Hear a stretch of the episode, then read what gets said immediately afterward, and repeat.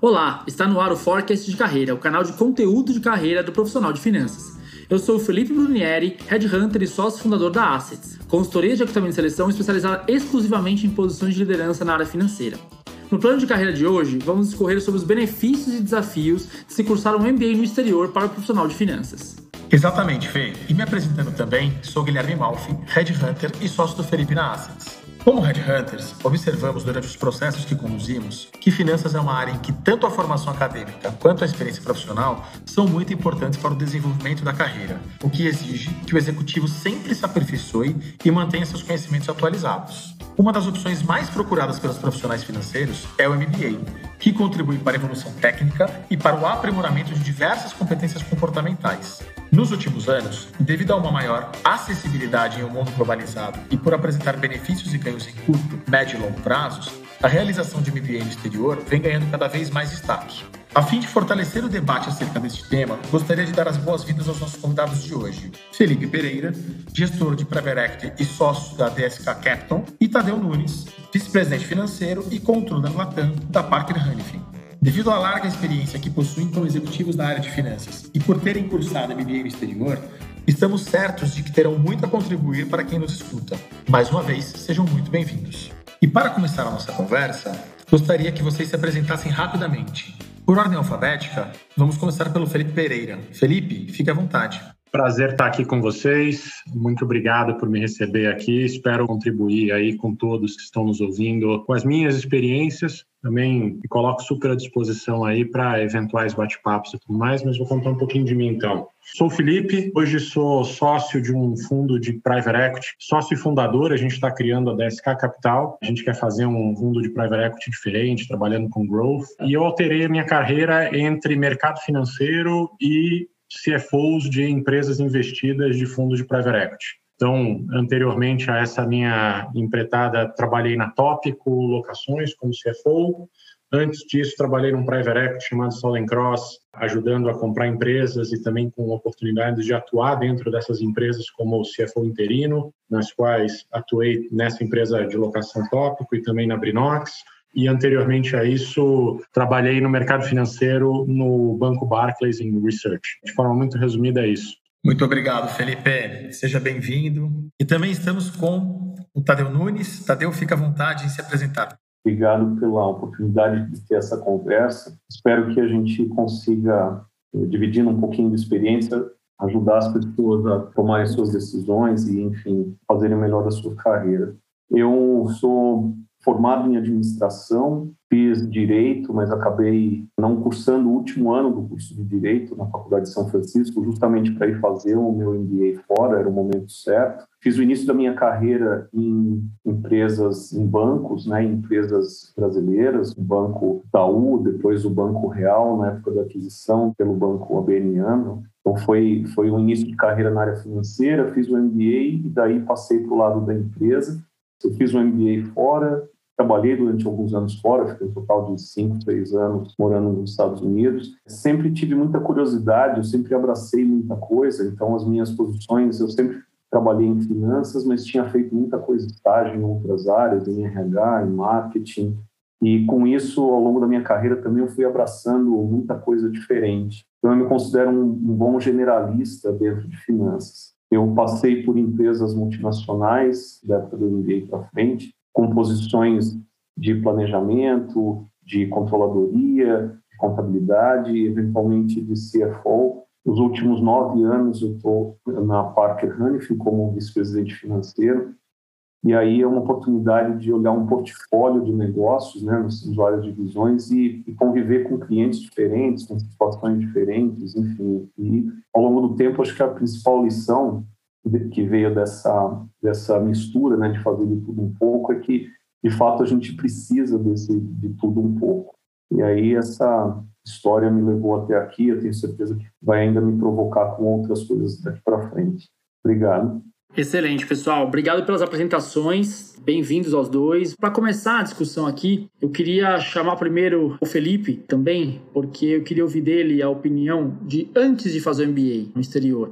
O que, que o profissional de finanças, especificamente, precisa considerar para decidir se vale ou não cursar esse MBA no exterior, né? Quais são as análises principais para decidir se vale a pena ou não? E quais são as análises que você fez também, Felipe? Se quiser contar um pouco para a gente. Conto sim. Só complementando aqui, né? Eu fiz um MBA em Colômbia de 2015 a 2017 e essa pergunta que o Felipe fez é um ponto de sofrimento e angústia de um a dois anos antes de você efetivamente ir para o MBA, né? A decisão de ir para o MBA não é um negócio que você toma da noite para o dia. Para você conseguir ir para o MBA, você tem que fazer o, o famigerado GMAT, que para a maioria dos seres humanos normais não é fácil. De verdade, encontrei gente, eh, pessoas fora da curva, que falaram que estudaram um fim de semana e passaram, né? Para réis mortais, você tem que estudar realmente muito, seis meses aí na média, podendo chegar um pouquinho mais do que isso, para você conseguir tirar uma nota mínima necessária para você conseguir se destacar e além de uma construção aí de vida toda, né, que é a construção do seu currículo, que diferente da gente aqui no Brasil que simplesmente faz um vestibular e passa, lá o vestibular é parte do teu processo de application, mas você tem que ter um currículo, você tem que ter uma série de coisas que te diferenciam, né? E aí nesse aspecto, o processo de decidir para o MBA ele é um, é um processo quase que, que envolve tua família inteira, porque aos seus 20 alto anos aí na média das pessoas, você vai ter que durante pelo menos um ano aí abrir mão de uma série de compromissos, uma série de momentos prazerosos para você voltar a uma fase de estudo, para você voltar a uma fase de dedicação para viabilizar aquilo. Então, de maneira nenhuma é fácil. Mas ao mesmo tempo, digo que depois de passar pela jornada, sem dúvida nenhuma, vale muito a pena.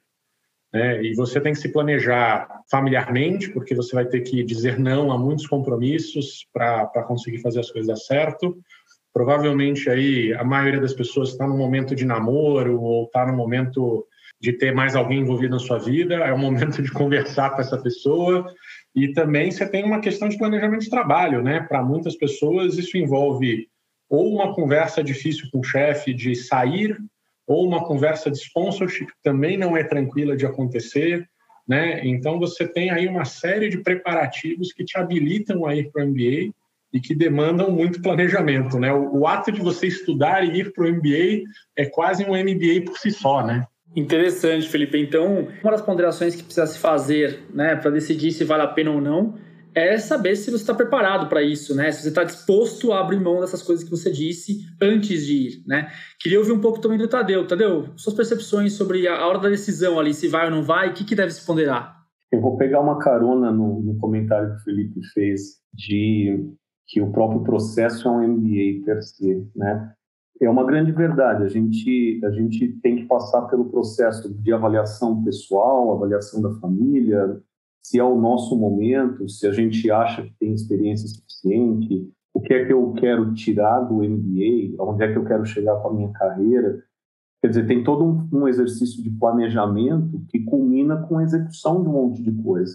E, e, esse é o espírito do MBA. Né? Algumas coisas você vai planejar durante o teu, teu curso, vai executar, outras você vai estar pensando o que é que vem pela frente. Eu colocaria, além do que o Felipe já mencionou, e eu concordo completamente, eu colocaria também o aspecto de que a gente precisa entender o que isso faz na nossa carreira.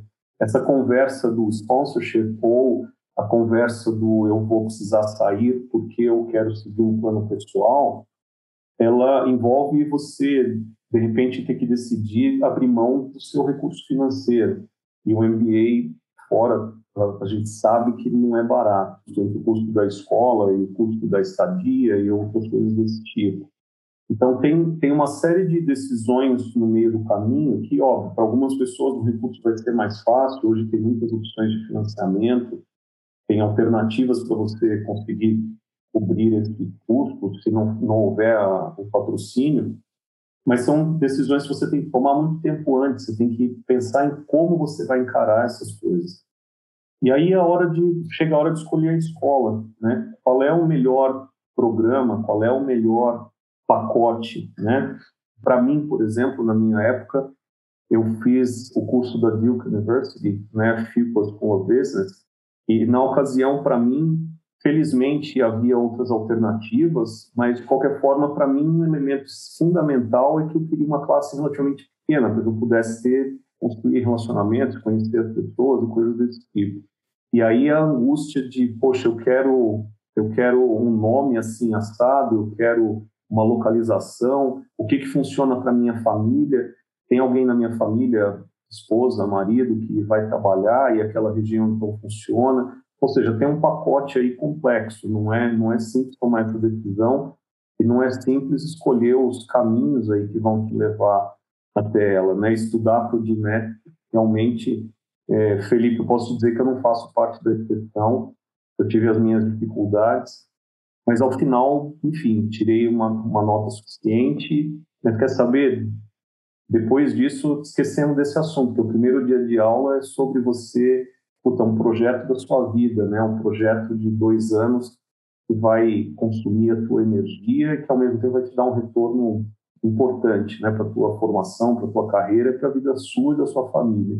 Acho que para chegar até o ponto de se tomar decisão tem um caminho longo antes, um caminho de preparação é meio que um, um enduro, mas em geral vale a pena, os benefícios são, são importantes. Excelente, Tadeu. É, o DMAT é mais difícil que um vestibular, né? Porque é aquela provinha que você tem que se preparar para a prova, né? Não é, não, não é só você saber inglês ou ter um raciocínio rápido, mas a, a prova tem algumas especificidades que exigem preparação. Né, Gui? O que, que você acha? Eu acho que são ponderações perfeitas. Acho que cada escolha é uma renúncia, né? Acho que aqui a gente tem falado bastante sobre isso. E aí, até aproveitando, já voltando para o Tadeu, sob o ponto de vista de, de, maturidade, né? agora falando de idade e tempo de experiência profissional, é, na tua visão, Tadeu, qual seria o momento ideal para se cursar MBA em outro país? É, começa tudo com o conhecimento da própria pessoa, né? No relacionamento pessoal, com colegas, com amigos, enfim, com família, a gente percebe níveis de maturidade diferentes não é diferente quando você vai fazer uma escolha desse tipo. Conhecer qual é a sua capacidade de. Vamos pensar numa coisa bem simples. Eu, eu cresci circulado, circundado de família, tenho muitos amigos. Eu vou ter que abrir mão dessas coisas. Essa troca é uma coisa que eu preciso colocar na balança. É, eu tenho, tive uma carreira de sucesso até aqui, mas eu vou chegar lá fora poxa, eu vou encontrar, vou dar de cara com um monte de gente que é tão accomplished quanto eu sou. Então, poxa, mudou o patamar de competição. É, eu vou fazer uma escola e vou ter que entender. Lembra, eu tenho que passar a língua. Ninguém lá vai ficar parado pensando se você está entendendo ou não a língua, né? Pré-requisito. Isso você faz o por isso você passa por todo um processo de seleção, né? Eu começaria daí, entender o momento próprio. O segundo ponto, para mim, foi extremamente importante eu entender o que eu queria daquilo. E aí, fazer isso muito cedo na carreira, para mim, teria significado que eu não me conheceria o suficiente para poder, por exemplo, escolher a escola, escolher um determinado tipo de programa. Então, fazer essa, esse exercício de compatibilidade exige um, um, tempo, mas exige também uma maturidade e ter boas conversas. Né? Eu conversei com muita gente que tinha feito programas semelhantes, que tinha feito o mesmo tipo de investimento para perceber, para tentar entender com essas pessoas como é que elas encaravam o desafio do dia a dia. Um outro aspecto que, que é importante são essas, essas coisas periféricas, né? Qual é o momento de família? Eu tive colegas de curso que foram com crianças, com duas crianças, com três crianças outros que foram numa fase que ainda estavam solteiros, e aí aquela coisa do, do namorado, da namorada, que, ah, eu vou deixar para trás. Então, todas essas coisas entram na, na balança. E por que, que eu estou falando tanto de coisas pessoais? Porque, no final das contas, é uma pessoa que está indo lá fazer um curso, a gente podia estar tá falando de qualquer outra coisa que exija um investimento, né? como, como se pensar num atleta. O que o atleta vai colocar na mesa para que ele seja competitivo. E aí o MBA entra da mesma forma. No final das contas, eu acho que é importante a gente considerar aquilo que é valioso para cada um. E aí eu tenho certeza que a escolha vai ser sempre boa. Né? O momento vai ser bom, porque a gente está escolhendo naquele momento é, do tempo, mas também da nossa vida que as coisas se encaixam. Né? Perfeito, Tadeu. Muito, muito interessante você trazer isso, né? Porque, pelo que você está é, contando, é, existe um mapeamento do todo, né? Pegar referências com quem já foi, entender o momento de vida. Aí você trouxe, né? Tem pessoas que estão casadas, com filhos, fazendo esse movimento. Tem pessoas que são solteiras, mas que deixam alguma coisa para trás, mas que no final do dia isso tem que partir de você. O momento certo é aquele que você entende, entenda ser. Deixar algo para trás, com certeza vai deixar, né? Isso não tem jeito, pelo que eu pude entender da, tanto de você nessa resposta e na outra também. Mas é, um, é uma escolha muito de momento. E aí também queria entender, Felipe, queria tuas contribuições sobre essa pergunta. Enquanto o Tadeu explorou bastante aí o lado é, introspectivo, né, e da reflexão, eu vou trazer um, um, outro lado aqui que também, assim, eu acho que não existe momento ideal, né? Cada um tem o seu tempo de maturação, mas ao mesmo tempo vamos, vamos pegar o aluno médio aqui, vamos ser um pouquinho financeiro, né? Na média, a gente está falando aí de pessoas entre seus 27 e 32 anos aí, né, que normalmente conseguem atingir esse grau de de maturidade, tanto para tomar essa decisão, maturidade financeira para se bancar, mas ao mesmo tempo eu acredito que o próprio processo do application ele é por si só uma grande uma grande peneira aí e aí assim existem pessoas fora da curva que aos 24, 25 anos conseguem desenvolver uma história de vida que elas podem contribuir com todas aquelas pessoas da turma e essas pessoas já estão às vezes prontas para ir nessa idade, né? E existem pessoas, às vezes, que para conseguir o que o americano chama de give back, né, para contribuir para a turma, elas às vezes demorar um pouco mais. Então, elas vão na casa dos seus 30 e poucos anos. E isso não é demérito para ninguém, cada um tem a sua história de vida e a sua maturação de carreira, mas é muito importante você saber que o MBA é como se fosse uma arca de Noé. Né? Ele vai juntar pessoas uh, uh, extraordinárias nos seus respectivos campos, e colocar você para trocar ideia. E a maior parte, o maior valor, pelo menos para mim, no meu MBA, foi as trocas de ideia, de conhecer o cara que trabalhava no estúdio do CSI e estava fazendo MBA junto com o famoso Navy SEAL americano, junto com o medalhista olímpico, junto com o consultor típico, junto com o banqueiro típico e botar essa turma inteira para fazer um trabalho em grupo. Não é fácil. Esse trabalho de trabalhar com pessoas que pensam de forma diversificada é grande parte do nosso, do nosso desenvolvimento e maturação que o MBA dá para a gente. Então, assim, acho que é muito importante também, o, o, próprio processo do MBA ele é um filtro, né? Se você não passou na sua faculdade de escolha ou, ou no, no teu campo, às vezes é uma, um sinal de que talvez não esteja na hora, talvez você tenha que focar um pouco mais na sua carreira, nos seus achievements, porque é, essas coisas acontecem naturalmente, né? Não dá para a gente forçar tanto. Eu vejo um pouco isso para complementar o Tadeu. Ótimos pontos, Felipe, que está muito ligado à maturidade, né? É, então, essa última frase que você trouxe, é, se você não passou, pode ser que você ainda não esteja preparado, né? Então, isso também traz muita questão de estar pronto, de estar é, preparado. É, isso é bem importante, né, Fê? Eu ia só complementar, acho que o Felipe trouxe um aspecto bem interessante, que é o dessa contribuição, né? A gente esquece, às vezes, que o conjunto ali é que faz a diferença. Tem um mix de cultura, de gente de lugares diferentes, de perspectivas diferentes, e a gente traz uma contribuição para isso que de verdade faz a gente se sentir bem, faz com que eu me sinta bem por poder trazer essa contribuição. Você precisa sentir que você está no momento de fazer essa contribuição, mas ao mesmo tempo lembra que sempre você vai contribuir porque essas pessoas vêm de backgrounds tão diferentes, como o Felipe mencionou, de backgrounds profissionais, educacionais, culturais, tão diferentes, que fazem, a gente sempre vai fazer diferença. Então, é um aspecto bem interessante também.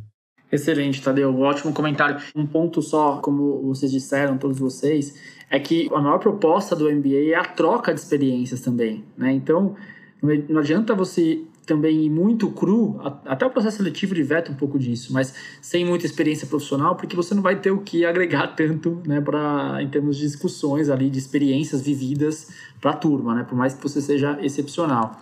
Então, acho que é uma ponderação importante. Mas eu queria ouvir agora em relação às escolas. Vocês vêm de duas escolas respeitadíssimas no mundo de finanças, mas Queria saber de vocês, tem algumas escolas, alguma escola ou algumas escolas internacionais que são as principais referências para quem faz carreira e quem gosta de finanças? É, gente, assim, eu acho que aqui quando a gente pensa em MBA fora, né? Óbvio que a gente vai olhar e falar não, porque tem aqueles rankings de The Economist, ranking de, de várias revistas e tudo mais. Você fala, não, eu quero estudar na melhor escola. Importante a gente olhar o contexto do que a gente está falando. A gente está falando das melhores escolas de negócio do mundo. Então, alguma das escolas que está no top 10 ou que está no top 20, gente, não tem demérito algum você escolher fazer uma, uma faculdade que está entre as 10 melhores do mundo e não se preocupar necessariamente em fazer a top 1 ou top 2, né? É, é, quando você está escolhendo um MBA, você tem que lembrar que você está escolhendo é, de um a dois anos da sua vida onde você vai morar, você tem que escolher o perfil de pessoas que você vai querer interagir. Então, assim, essa escolha, óbvio que, que conta, mas ela não deve ser só baseada no ranking da escola, né? Então, você já está indo para escolas que são fora da curva, e aí você tem que fazer um trabalho de, de conhecer a escola para saber realmente onde você pertence. Né? E quando você está lá fazendo MBA, é muito legal porque você interage em várias escolas. Então, eu fui para a Columbia, que fica em Nova York, eu fui conhecer, encontrar amigos meus em Harvard, eu fiz uma viagem, fui para Stanford encontrar amigos em Stanford, na Califórnia, e, e você acaba é, é, vendo que normalmente o fato de você estar tá fazendo aquela escola diz bastante do teu perfil, né? Então, assim, é, eu acho que excelentes nomes, obviamente, Colômbia, uh, Wharton, Duke, que o nosso amigo Tadeu fez, uh, INSEAD e, e, várias outras que você vai encontrar em rankings, London Business School, são, são fenomenais. E acho que todas do top 10, top 20 são boas escolas e, de verdade, é, vão contribuir de maneira positiva na carreira de todos, mas é importante olhar os outros aspectos, né? É, por mais que pareça mentira, cada faculdade ela tem o seu, o seu jeito de ensinar, a sua metodologia, as pessoas que têm mais afinidade com aquela escola. Então, o perfil tipo do aluno de Stanford é um, o perfil tipo do aluno de Harvard é outro, o perfil tipo do aluno de Columbia é outro. Óbvio que ele é a média, né? Você tem os outliers e tudo mais, mas é importante você se dar o trabalho de conhecer e, e, até mesmo eventualmente ir visitar a escola, passar um tempo lá, porque é uma decisão que vai te impactar por bastante tempo da sua vida. Então, não deve ser só levado em consideração o ranking e tal, mas sim onde você se sente bem de morar, de conviver e você acha que você vai poder aprender mais e contribuir. Maravilha, ótimo. Tadeu, suas ponderações em relação às escolas. É, acho que o primeiro ponto, eu concordo muito com o Felipe, que a questão do ranking é óbvio, né? Quando você está começando, o ranking é teu guia. Você está começando a pensar a respeito. Conforme você vai descascando ali a cebola, vai ficando mais importante você entender o perfil da escola, como é que é o curso. Para mim, por exemplo, eu comecei dizendo aqui, quando eu estava me apresentando, sobre o meu perfil mais generalista, né? Para mim, ter uma, uma possibilidade de um programa um pouco mais generalista, que eu tivesse a chance de conviver com talentos em outras áreas e desta forma construir um perfil que eu esperava, para mim é extremamente relevante. E aí eu acho que para cada pessoa vai vai muito dessa capacidade de compreender o que a escola pode te oferecer, o que a localização pode te oferecer. Eu olho para trás para o meu momento de decisão. Óbvio que eu também comecei pelo ranking, como todos nós, embora algumas alguns nomes sempre foram conhecidos, né? Sempre tiveram, independente de saber qual era a posição no ranking, sempre tiveram apelo. Mas eu olhei para a região, eu olhei com quem eu ia me relacionar, eu tentei avaliar de alguma maneira a estrutura do curso, essas coisas que eu estou dizendo. Para mim, no final das contas, esse pacote foi o que me levou a tomar essa decisão. Naquela época, por exemplo, eu logo antes de ir para o MBA, eu estava trabalhando no banco ABN e tinha acabado de adquirir o Banco Real. Eu morava na zona norte de São Paulo, trabalhava na zona sul e estava fazendo o penúltimo ano da faculdade de Direito ali no Lago São Francisco, no centro da cidade. Então, o meu dia era praticamente cinco horas dentro do carro e o restante trabalhando. E eu estava fazendo toda a preparação do MBA. Quando eu pensei nisso, poxa, pensar numa, num local, que fica na Carolina do Norte, né, uma região bem tranquila e tudo.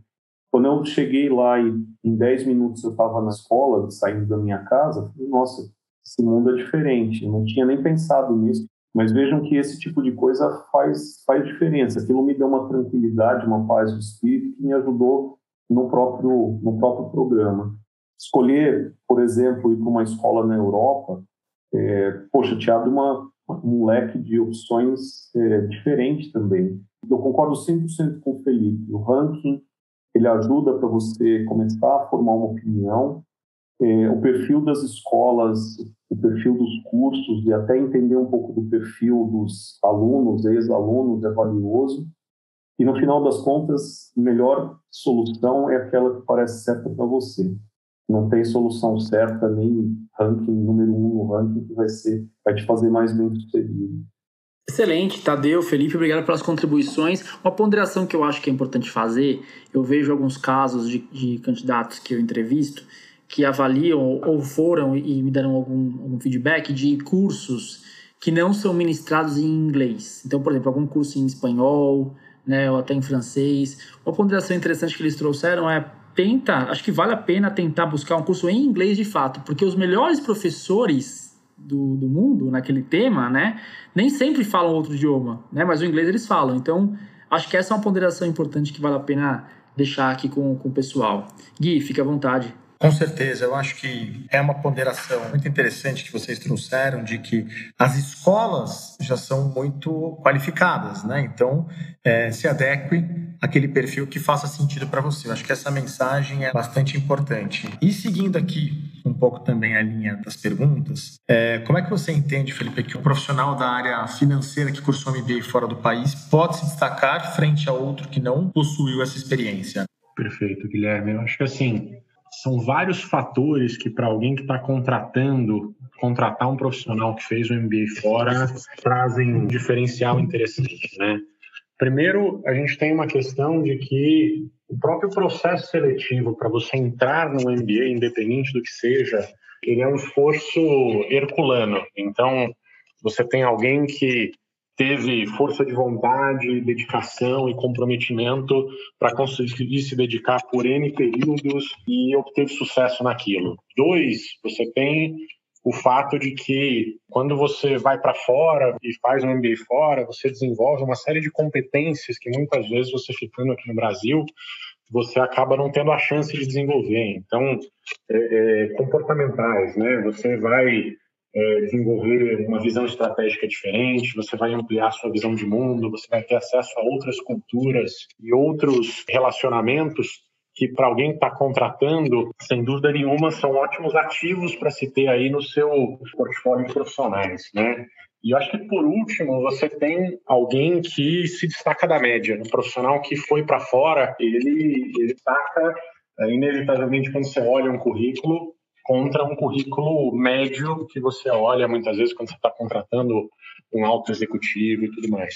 Então, assim, acho que para quem está contratando alguém, contratar alguém que fez um MBA fora, é um ótimo seguro. Dificilmente você vai contratar um profissional que não seja extremamente qualificado. Ótimas ponderações. Tadeu, fique à vontade em trazer suas contribuições. Acho que o primeiro ponto que, para mim, faz muita diferença é, é, na linha do que o Felipe falou sobre uma, uma contratação, sobre como avaliar um profissional na hora que você vai começar um relacionamento e às vezes uma entrevista de uma hora sem fazer uma avaliação, é constatar que aquela pessoa, e não só o profissional, mas a pessoa teve que adquirir flexibilidade, teve que desenvolver flexibilidade. Vamos lembrar, a gente está acostumado a viver num, num, num, país que tem os seus costumes, tem as suas regras sociais e, e de convivência e tudo mais, e já de cara você começa a viver algo diferente, né? Você vai viver regras locais, tem questões legais locais, tem questões tributárias locais que você vai estar submetido, tem absolutamente tudo. E essas coisas te fazem experimentar numa velocidade rápida eu compararia uma, é, é, essa, essa mudança com a situação da pandemia agora. Óbvio que é um exagero da minha parte fazer isso, mas lembrem o quanto, o quanto a pandemia acelerou de coisas que a gente talvez já tivesse pronto para fazer, mas que a gente não fazia antes porque não era necessário. Sair do, do, do conforto do seu ambiente normal e se jogar num outro país, aprender a conviver com as coisas de uma maneira diferente e, ao mesmo tempo, pensar que você já foi bem sucedido por, por ter aquela oportunidade te dá um senso de accomplishment que é bastante valioso. Como extensão disso, né, a gente acaba, obviamente, desenvolvendo uma sensibilidade diferente para essas questões culturais. Né? É óbvio que a gente fala sobre aspectos culturais o tempo inteiro, mas você ter que conviver com aquilo é, na pele todos os dias obviamente te dá um treinamento, um treinamento on the job que não é fácil de obter. Se a gente pensar no fato de que, ao entender e ao ter que compreender e conviver com essas outras perspectivas, a gente está aprendendo um pouco delas e um pouco da cultura, é mais garantido que você vai adquirir esse, essa capacidade tendo tido essa experiência do que não.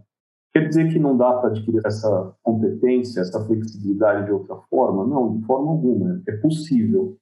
Pensa num profissional que, sem ter um MBA, fez uma parte da carreira, por exemplo, em outro país, ou mesmo em outra região. Alguém saiu do sul do país e foi para o Nordeste, aqui no Brasil mesmo. A gente sabe de quanta diferença cultural que as pessoas podem estar expostas por estar numa região que tem um certo tipo de clima, que tem praia ou não tem praia e coisas dessa natureza. Acho que outro ponto é definitivamente existe uma oportunidade enorme para se ter uma rede de contato extensa. Hoje eu tenho problemas de negócios que às vezes eu ainda hoje eu não compreendo muito bem. É fácil passar a mão no telefone e falar com alguém que está do outro lado do mundo e achar um parceiro, alguém ali que você teve um contato durante dois anos muito próximo, depois você vê numa viagem, uma coisa parecida, e conseguir de alguma maneira obter um suporte que de outra maneira seria difícil de, de obter, né?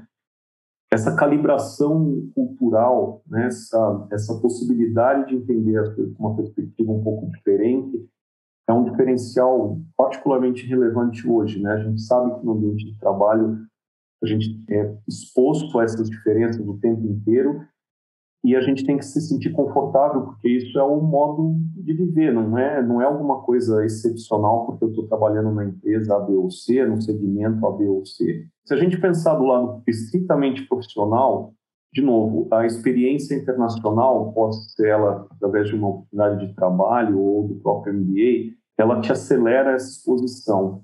A gente pode fazer isso sempre de maneira intencional, né? Então, o que eu, na minha vida profissional, né, o que eu apliquei para mim foi isso. Eu sempre escolhi me colocar nessas situações em que eu tinha que estar num ambiente menos previsível, vamos chamar assim. Eu acho que essa parte é talvez a mais valiosa e vale para o pro profissional de finanças, vale para outras áreas também, mas vamos lembrar, finanças a gente tem um treinamento técnico muito específico. Essa, esse entorno acaba sendo particularmente relevante especialmente para líderes. Né? Líderes em finanças eh, acabam tendo uma, um benefício valioso.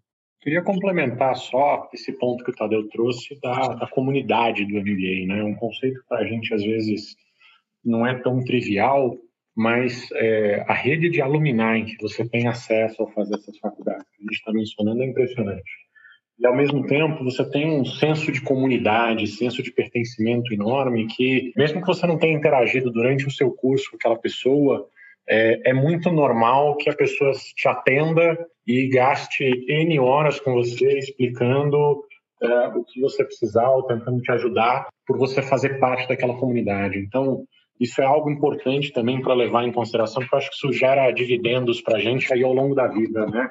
Eu várias vezes tive dificuldades de como fazer alguma coisa e eu, às vezes, precisei acessar pessoas, tanto do Brasil quanto fora do Brasil, e uma mera introdução, ó, oh, sou alumni da nossa faculdade, queria sua ajuda e a pessoa normalmente te ajuda do mal a bom grado. Então, esse é um outro ponto importante para mencionar aqui. Perfeito, Felipe Tadeu. Acho que vocês trouxeram pontos muito relevantes. É claro que é importante até deixar registrado aqui nessa nossa conversa que já começa também sobre as questões sociais, né? A gente não está querendo trazer aqui quem pode, quem não pode, mas a gente está comparando os iguais, né? De quem tem essa possibilidade, quais são as diferenças, né? Pontos muito importantes, que não só o técnico. Muitas vezes as pessoas falam, poxa, será que fazer um MBA no exterior vai me trazer aspectos técnicos mais importantes ou mais relevantes? E vocês estão trazendo um pensamento muito mais amplo está relacionado ao networking, está relacionado é, à vivência, à cultura, ao esforço para conseguir estar lá. Então, eu achei muito interessante os pontos que vocês trouxeram, muito ricos, né, Fê? Não, excelente, é o que você falou, a parte comportamental é muito importante mesmo. Inclusive, quando você vai avaliar um, profissional que já fez o MBA no exterior, você, até, até nós mesmos como Headhunters, a gente já parte do pressuposto, como o Tadeu falou, que ele é uma pessoa ele ou ela, né?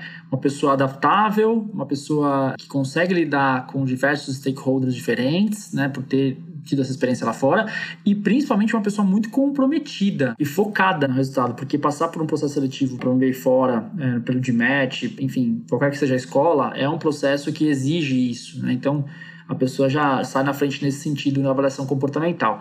E eu queria só esmiuçar um pouquinho mais de vocês, agora começando pelo Tadeu, o que, que você acha, fatiando o boi, né? Olhando no curto, no médio e no longo prazos, quais são os principais benefícios mesmo? Quais são os principais benefícios que o MBA no exterior traz para o desenvolvimento e evolução da carreira em finanças?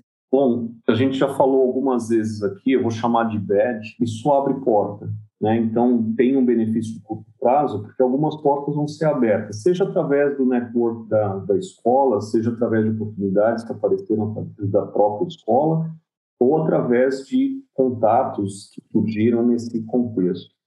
Eu acho que o outro aspecto de curto prazo é um autoconhecimento, um nível de confiança de quem olha, eu consegui passar nesse processo difícil, eu consegui competir, consegui colaborar, consegui contribuir. Isso também dá um senso de confiança para a gente que é extremamente valioso, né? Nós estamos falando de profissionais jovens que estão relativamente no início ou no meio da sua carreira e que têm esse senso de, de accomplishment, né? Do que eu já consegui fazer. Acho que os outros aspectos, a gente já falou da multiculturalidade, da capacidade de, de compreender os temas que você esteja discutindo com uma perspectiva um pouco diferenciada. Obviamente que tem o próprio domínio da língua estrangeira, né? Uma coisa é você é, pensar que, ah, eu fiz aqui um curso, vamos falar do inglês para manter o exemplo, eu fiz um curso de inglês, estudei durante dois anos, três anos, cinco anos. Outra coisa é você viver imerso naquela língua. E, e principalmente a gente eu, eu falo muito isso para as pessoas quando você chega no primeiro dia de uma aula que vai ser ministrada em outra língua e você está num outro país e tudo mais ninguém está pensando ali se a língua vai ser um impedimento ou não. Você já passou dessa fase então poxa você vai sair com a segurança de pô eu domino essa língua seja ela qual for né? O inglês tipicamente mas seja ela qual for.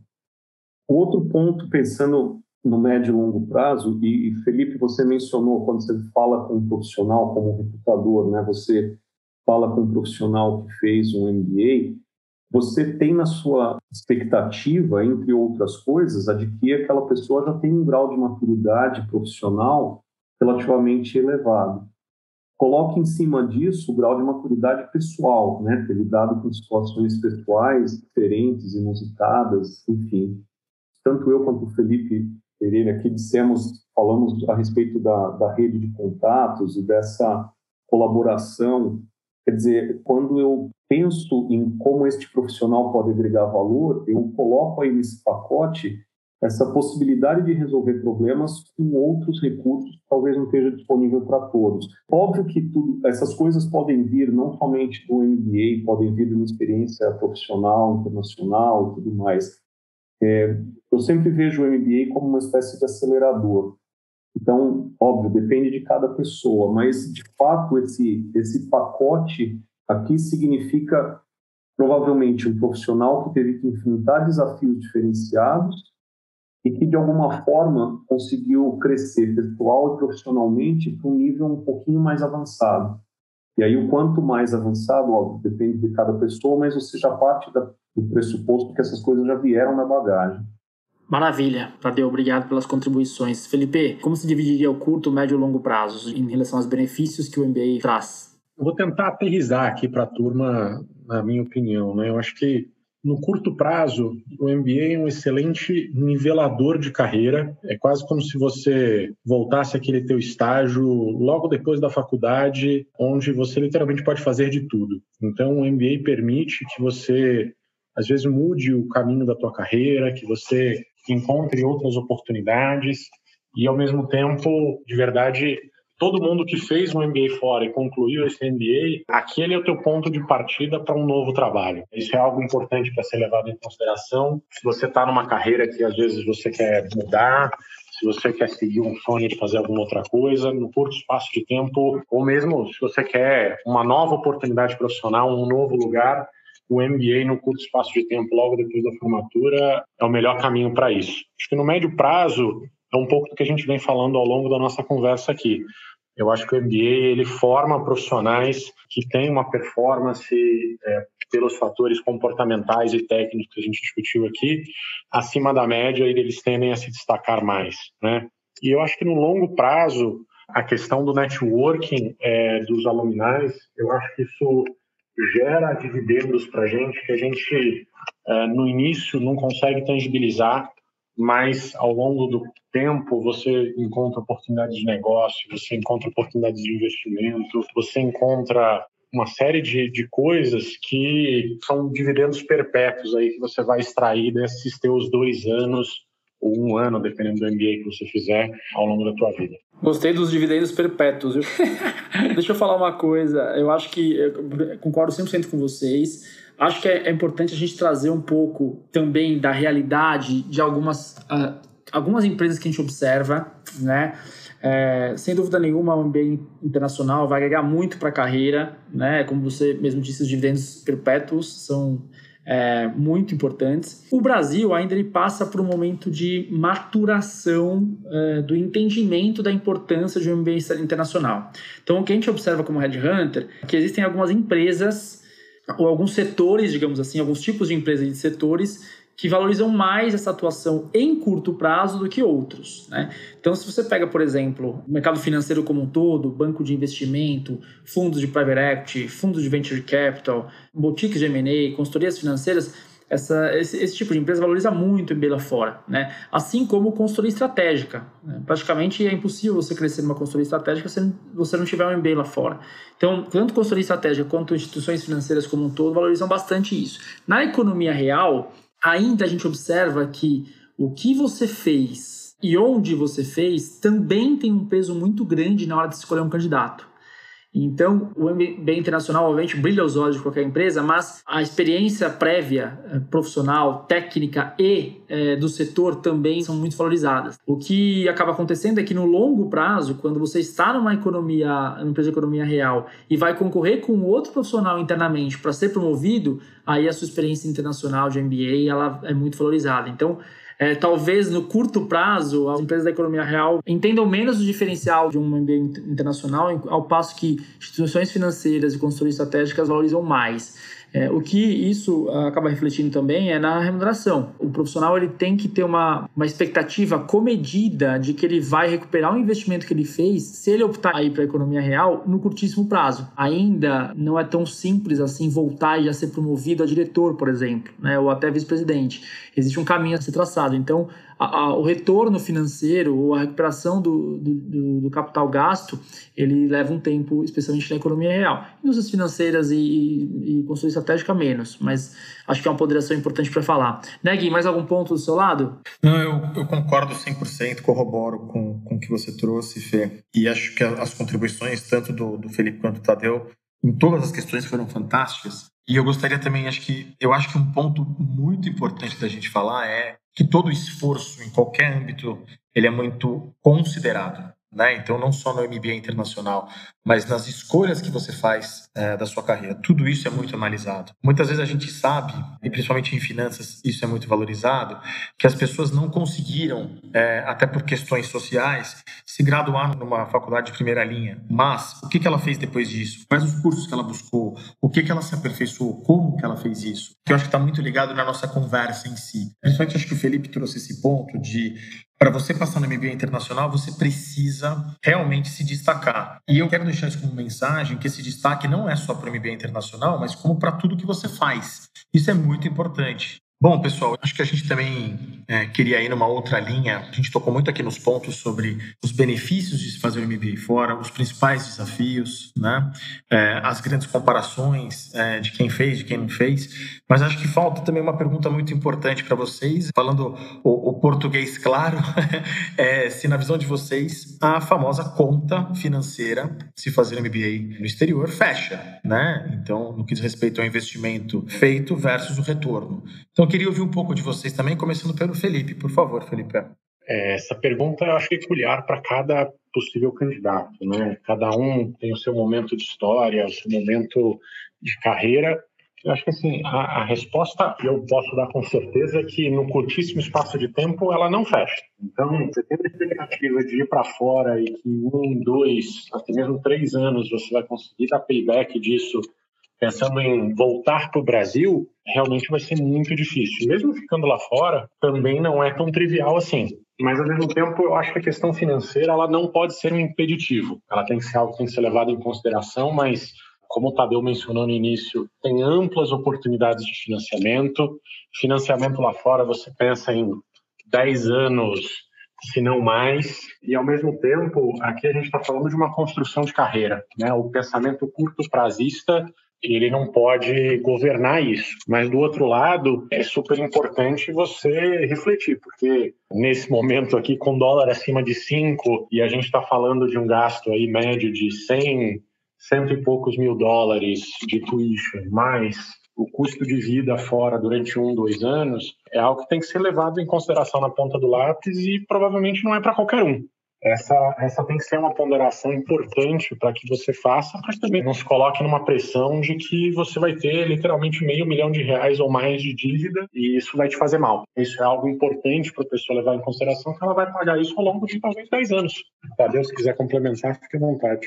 Eu mencionei antes, eu fiz essa comparação de que o, MBA é um, é um jogo de estratégia e, e, a verdade é que se aplica a essa questão também financeira.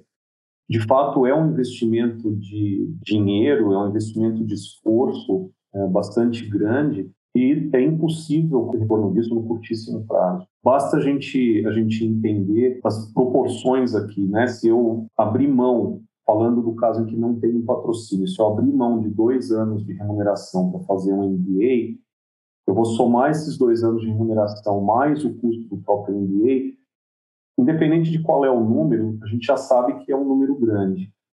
E não tem uma, um diferencial, não é a cultura no Brasil, mas para falar a verdade, não é possível nem lá fora, é, se pensar no retorno no curtíssimo prazo, porque, primeiro, eu já eu abri mão da minha renda recorrente. Além disso, eu tenho um gasto extraordinário. É possível, como o Felipe disse, realmente hoje existem muitas oportunidades de, de financiamento para, inclusive para estrangeiros. Na época em que eu fiz o programa, eu ajudei a criar o primeiro programa de financiamento da Escola de Negócios do Duke, né, da Future School. Naquela época não era tão fácil, hoje é muito mais fácil em relação a isso. Mas eu, eu queria Acho que o Felipe e o próprio Guilherme falaram disso. Se a gente enxergar qual é o objetivo lá na frente, enxergar que, como o Felipe eh, mencionou agora há pouco, né, os dividendos perenes, a gente está fazendo uma escolha por uma vida. Eu estou fazendo uma escolha que eu acredito que vai ajudar a minha vida durante décadas, né? Eu quando eu saí do MBA, eu ainda tenho no mínimo mais duas décadas de tempo de trabalho. E não tem dúvida de que tem retorno. No curtíssimo prazo, esquece, não é possível. Complementando o Tadeu aqui, eu acho que, inclusive, o, o payback do MBA não necessariamente é só financeiro. Você tem que levar em consideração também que durante esses dois anos da sua vida, você vai ter uma experiência é, incrível, você vai ter um acesso a amigos e, e a um network que é difícil de você quantificar em valor monetário, mas sem dúvida nenhuma tem um valor intangível relevante. Então, assim, acho que também na consideração do payback, nem tudo é financeiro. Né? Isso é importante na, na reflexão de todos os possíveis candidatos que a gente está conversando aqui. Bom, nosso episódio do podcast de hoje está terminando. Gostaria de pedir aos nossos convidados deixarem suas considerações finais sobre o tema de hoje, iniciando pelo Felipe. Fique à vontade, por favor. Gente, acho que aqui ao longo dessa nossa conversa, tanto eu quanto o Tadeu, a gente compartilhou as nossas opiniões e as nossas visões. É, mas com esse tema de MBA fora, por mais que a nossa comunidade aqui de pessoas que fizeram ainda é relativamente pequena, eu convido a todos aí para, durante seu processo de decisão, acessa via LinkedIn, acessa via relacionamento de família, conversem com o máximo de pessoas possível. Né? Não é uma decisão pequena e que você tem que cercar do máximo de informações possíveis. Então, é, acho que o conselho que eu dou a todos é esse: busque informação, busque contato, e ao mesmo tempo a comunidade de todo mundo que fez MBA é extremamente acessível, tá? Por mais que você esteja falando de um diretor de uma grande empresa, por mais que você esteja falando de alguém que parece às vezes inacessível, é, é, esse tema é uma paixão para todo mundo que fez e voltou. E eu estou ainda para encontrar alguém que não tenha prazer em falar dessa experiência. Então, realmente, eu me coloco 100% à disposição. Podem me buscar no LinkedIn, mandar mensagem. E qualquer outra pessoa que fez, eu acho que também vai fazer a mesma coisa, ajudar potenciais candidatos. E, ao mesmo tempo, eu desejo a todos aí boa sorte de alguém que fez e, já trilhou esse caminho. Talvez eu tenha menos tempo de formado do que Tadeu e ainda uma visão um pouquinho mais de médio prazo aqui. Eu me formei em 2017. Eu digo que a minha experiência valeu a pena. Os meus anos do MBA, eu olho para trás e eu digo hoje com toda certeza que foram os melhores dois anos da minha vida. Então, eu sou suspeito para falar, mas eu recomendo a todos trilharem essa jornada, pelo menos a todos que fizer sentido, a todos que conseguirem se dedicar e a todos que puderem, é, sem dúvida nenhuma, é algo que, ao menos para mim, valeu muito a pena e se eu pudesse voltar atrás, eu faria exatamente as mesmas coisas. Perfeito, Felipe. Muito obrigado pelas suas contribuições. É, peço que todos que estão nos ouvindo é, e tiverem realmente esse desejo, procurem o Felipe de fato. Ele é uma pessoa extremamente acessível, assim como o Tadeu também. É, te agradeço, Felipe. Tadeu, fique à vontade para também fazer as suas contribuições, por favor. Bom, eu queria primeiramente agradecer pela, pela oportunidade novamente. É legal a gente falar de um assunto que foi, é, enfim, que causou uma mudança na vida da gente foi uma época marcante por várias razões, por questões pessoais e, e pelo meu desenvolvimento e tudo mais. É, eu concordo com o Felipe integralmente de que vale a pena, quando você começa a pensar nesse tema, vale a pena falar e ouvir muita gente. As opiniões vão, vão ajudar desde pensar sobre aquela escola, sobre ou deixar o teu ambiente, sobre tudo que a gente falou aqui no, no podcast, mas ajuda principalmente a você ouvir essas opiniões diferentes e formar a sua própria, né? Começar pelo ranking, como a gente falou antes, te dá uma uma sensação de que ah, estou começando pelo lugar certo e às vezes conversar com outras pessoas põe em perspectivas que você não tinha explorado. Para mim seria um prazer ajudar também quem quer que seja que seja interessado no tema. Eu converso muito com as pessoas com quem eu trabalho sobre isso, seja no intuito de ajudá-las a fazer uma escolha, ou até eventualmente de descobrir que essa não é uma escolha para elas, ou porque não é necessário, porque não é o momento. Eu acho que isso faz parte do nosso desenvolvimento e, de fato, é um prazer a gente conseguir ajudar. Lembra, vou mencionar isso de novo, é um jogo de estratégia, um jogo de longo prazo. Né? A gente está é, investindo em algo, investindo nosso tempo, nosso esforço, a gente quer um retorno e, como já foi dito aqui, não é só financeiro. Então, é um evento importante na vida da gente, é uma escolha valiosa e que eu espero que cada um que tenha a oportunidade de tomar essa decisão, de fazer essa escolha, faça isso com a melhor informação possível. Gostaria de agradecer imensamente aos dois, Felipe e Tadeu, por dividirem suas perspectivas conosco. Tenho certeza de que muitos profissionais e líderes de finanças vão absorver essas informações e, muito provavelmente, levá-las em consideração ao planejarem seus estudos e sua carreira. A você que nos acompanhou até aqui, muito obrigado. Exatamente, Gui. Eu também gostaria de agradecer novamente ao Felipe e ao Tadeu e de lembrar a todos que este conteúdo é exclusivo da Assets. Portanto, não se esqueçam de nos acompanhar através do nosso site, do nosso perfil do LinkedIn e também por aqui no nosso canal no Spotify, pois sempre publicamos conteúdos relevantes sobre carreira para o profissional de finanças. Até breve!